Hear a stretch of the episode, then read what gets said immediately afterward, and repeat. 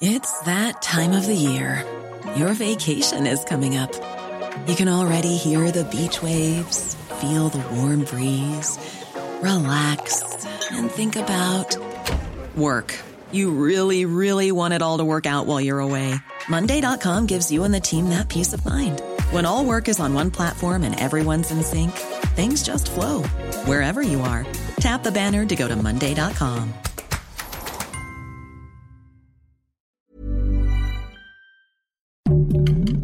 Heraldo Podcast, un lugar para tus oídos. Una imagen vale más que mil palabras y a veces con tan solo escuchar viajamos al mundo infinito de la reflexión. Esta es la imagen del día con Adela Micha. Pues nada, que siempre sí.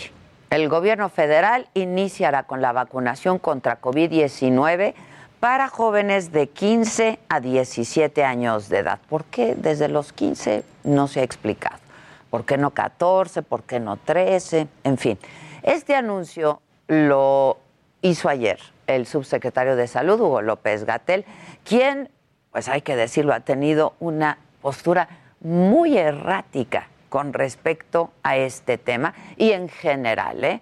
con el manejo de la pandemia. Porque cuando se anunció la estrategia de vacunación en diciembre del año pasado, se puso como prioridad a la población en riesgo, para después se dejó al resto de la gente. Sin embargo, en julio de este año, de este mismo año, el presidente dijo que no se comprarían vacunas para niñas y niños. ¿Por razones científicas? Pues no precisamente. Estas fueron sus palabras. Como es eh, lógico, las eh, farmacéuticas pues eh, quieren hacer negocio y quisieran pues estar vendiendo siempre vacunas.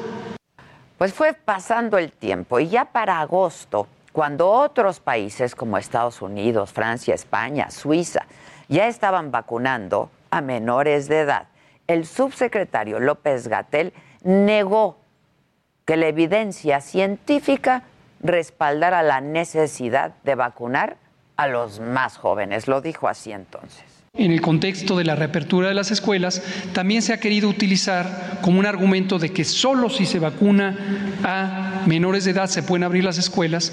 No tiene sentido esto, sentido científico, porque las vacunas, todas las existentes, no reducen la posibilidad de transmisión. Entonces, en este momento ese es el estado que guarda la evidencia científica. E insistimos, si apareciera un elemento científico sólido, convincente en sentido distinto, posiblemente consideraríamos un sentido distinto. Pero lo que olvidó mencionar el subsecretario es que desde junio la COFEPRIS avaló el uso de emergencia de la vacuna de Pfizer para mayores de 12 años.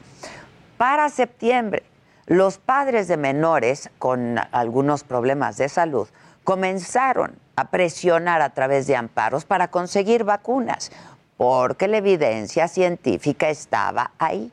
Sus hijos sí corrían mayor riesgo. Sin embargo, ahí vino otro gran tropiezo del llamado SAR de la pandemia en México, porque esto dijo el 7 de septiembre. Que por cada dosis que, por ejemplo, por acción judicial, por estas sentencias de amparo, se desviara hacia un niño o una niña cuyo riesgo es considerablemente menor, se le está quitando la oportunidad a una persona que tiene un riesgo mayor.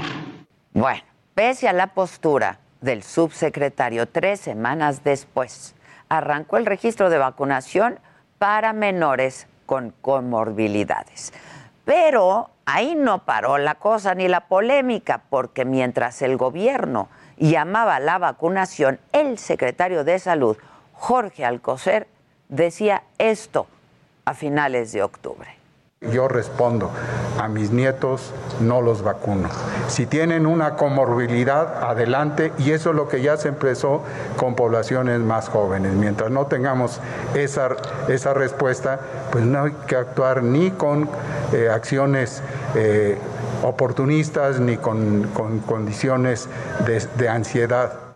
Pero hay más, porque el pasado 8 de noviembre el gobierno federal impugnó la orden del juez séptimo de distrito en el Estado de México que obligaba a incluir a menores de 12 a 17 años en la política nacional de vacunación.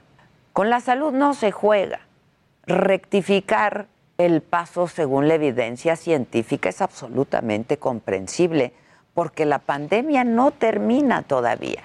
Sin embargo, el manejo tan irresponsable, tan sistemáticamente incongruente y deficiente y sobre todo soberbio que ha tenido Hugo López Gatel de la pandemia merece tener consecuencias y no solo políticas, eh, también jurídicas. Want flexibility? Take yoga. Want flexibility with your health insurance? Check out United Healthcare Insurance Plans. Underwritten by Golden Rule Insurance Company, they offer flexible, budget friendly medical, dental, and vision coverage that may be right for you. More at uh1.com.